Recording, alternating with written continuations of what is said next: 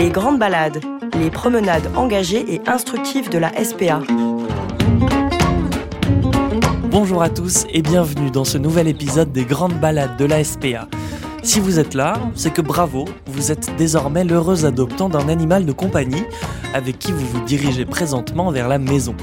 Dans ce deuxième épisode de notre thématique adoption, on va parler de l'après, comment faire en sorte que l'arrivant se sente immédiatement bien dans ses coussinets et réciproquement sa nouvelle famille aussi.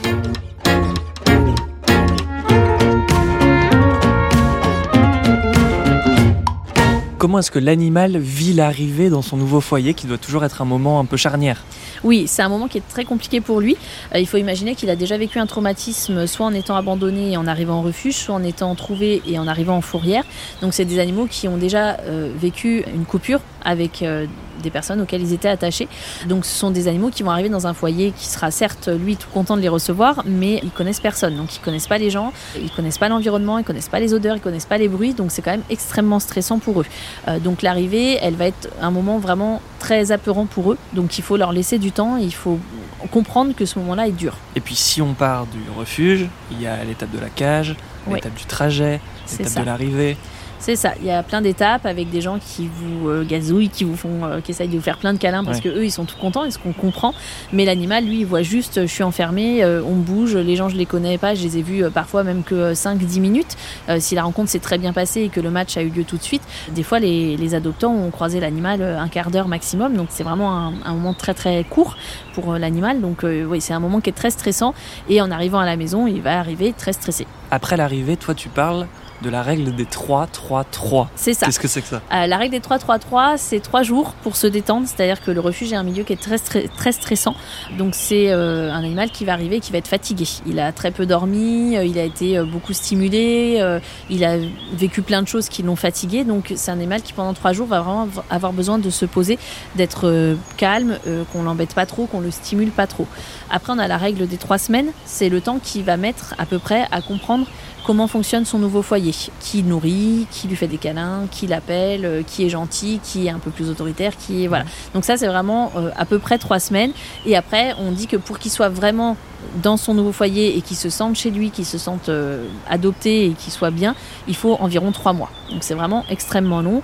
D'un animal à l'autre, ça peut être plus ou moins long en fonction de son caractère, en fonction de la famille, en fonction de ce qu'on va faire avec lui. Mais il y a certains animaux qui vont demander plusieurs semaines, voire plusieurs mois, euh, encore plus, avant d'être complètement adaptés dans ces trois premiers jours là, on a souvent tendance à beaucoup le câliner, à beaucoup le solliciter. Du coup, est-ce que c'est une erreur de faire ça? C'est une erreur. Alors, il y a des animaux qui vont être en demande, donc s'ils sont en demande, c'est très bien, mais c'est une erreur si c'est nous qui allons tout le temps les solliciter.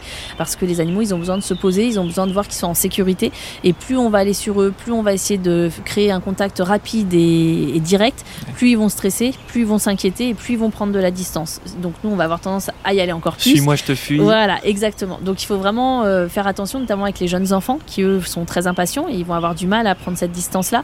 Donc c'est à nous, en tant que parents, de leur expliquer que si, si, il faut le laisser tranquille, que s'il veut des câlins, il viendra. Vous avez des chats qui vont rester des fois cachés pendant 4 euh, jours sous le canapé et qui ne vont pas en bouger, qui ne sortiront que la nuit quand personne ne les voit parce qu'ils sont très inquiets, mais c'est pas pour ça que ce sera pas des chats très très câlins dans quelques semaines, quelques mois. Juste, il faut leur laisser le temps. Plus on va forcer, plus l'animal il va avoir des comportements de défense parce qu'il va être mal à l'aise, donc il va feuler, il va grogner pour les chiens. Et euh, c'est des comportements qu'on a des fois du mal à comprendre en tant qu'humain, alors que c'est juste pour mettre à distance parce qu'on est inquiet et qu'on sait pas où on est. Puisqu'on parle des erreurs, est-ce qu'il y a d'autres erreurs à ne pas faire? Oui, alors déjà, je conseillerais de ne pas toucher aux gamelles. Quand un animal est en train de manger, on le laisse manger. Ne pas, l'embêter quand il est euh, dans son dodo.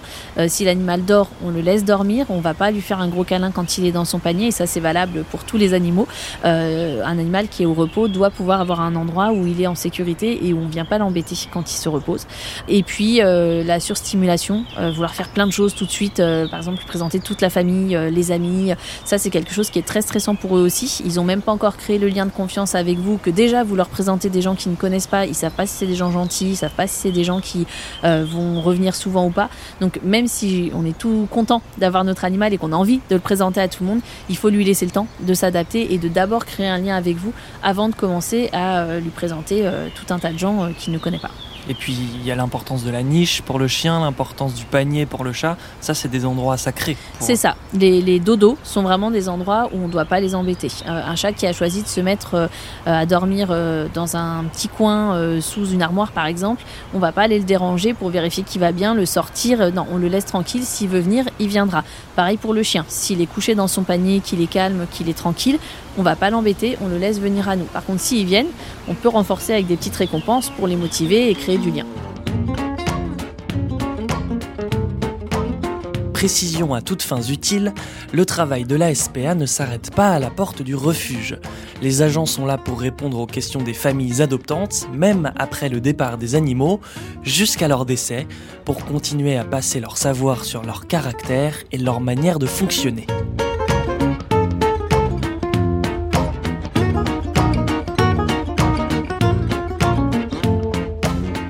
Parfois, il y a un tel chamboulement que peut développer des comportements de stress. Comment est-ce qu'on réagit face à ça?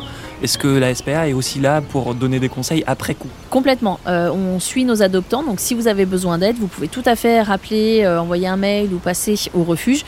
Euh, les agents sont là pour vous aider, pour vous donner des conseils, pour que l'adaptation se passe au mieux.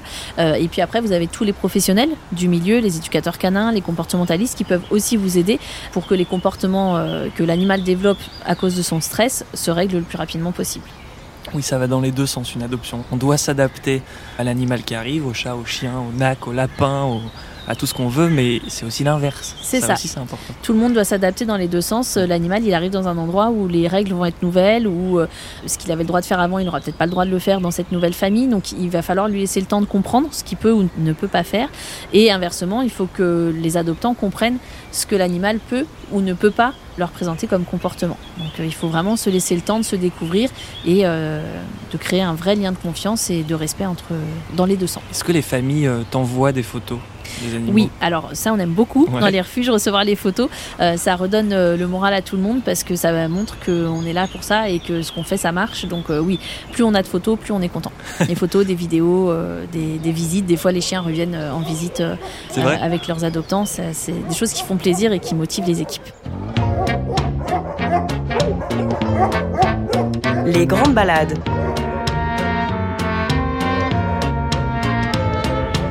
Est-ce que tu as des belles histoires à nous raconter d'adoption Euh, oui, je pense par exemple à la Rousseau qui était une chienne croisée berger qui est arrivée de fourrière euh, complètement euh, paniquée, qui avait une peur vraiment de l'homme, homme avec un grand H, qui était absolument phénoménale. On ne pouvait pas l'approcher, elle tremblait, euh, on ne pouvait pas la sortir, on ne pouvait rien faire. Donc les agents et les bénévoles ont passé des semaines à l'apprivoiser, à lui montrer qu'on lui voulait pas de mal. Euh, elle a dû avoir un passé euh, très très très compliqué.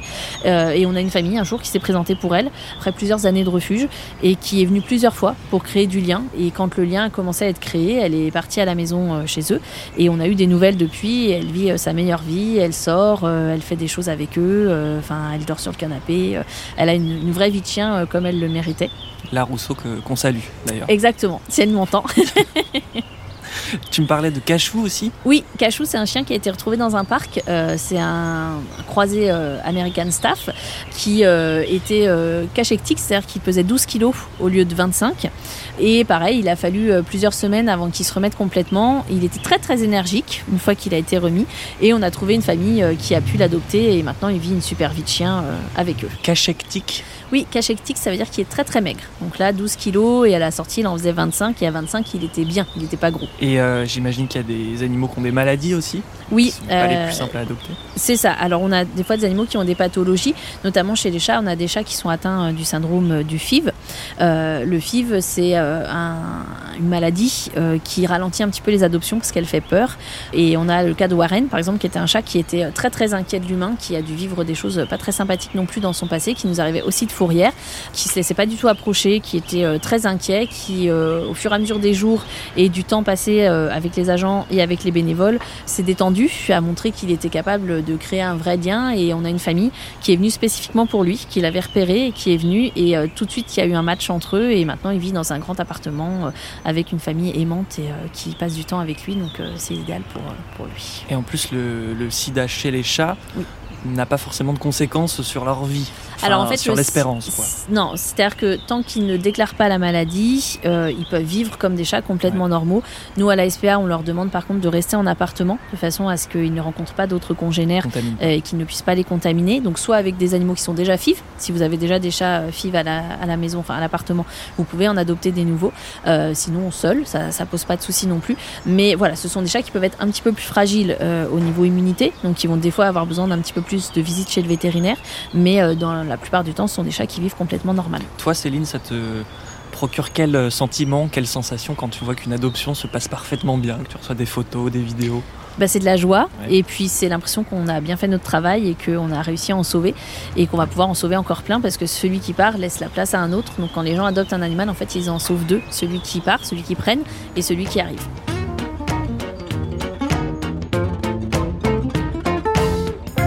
L'adoption d'un animal est un acte d'une générosité extraordinaire, mais vous l'aurez compris, il nécessite une vraie prise de conscience de la patience nécessaire pour donner une seconde chance à ces animaux. La SPA vous aidera toujours, elle est là pour ça. Conseils, éducation, comportement, poser des questions, ils sont là pour vous. À bientôt sur le site internet de la SPA, dans les refuges et surtout pour une prochaine grande balade.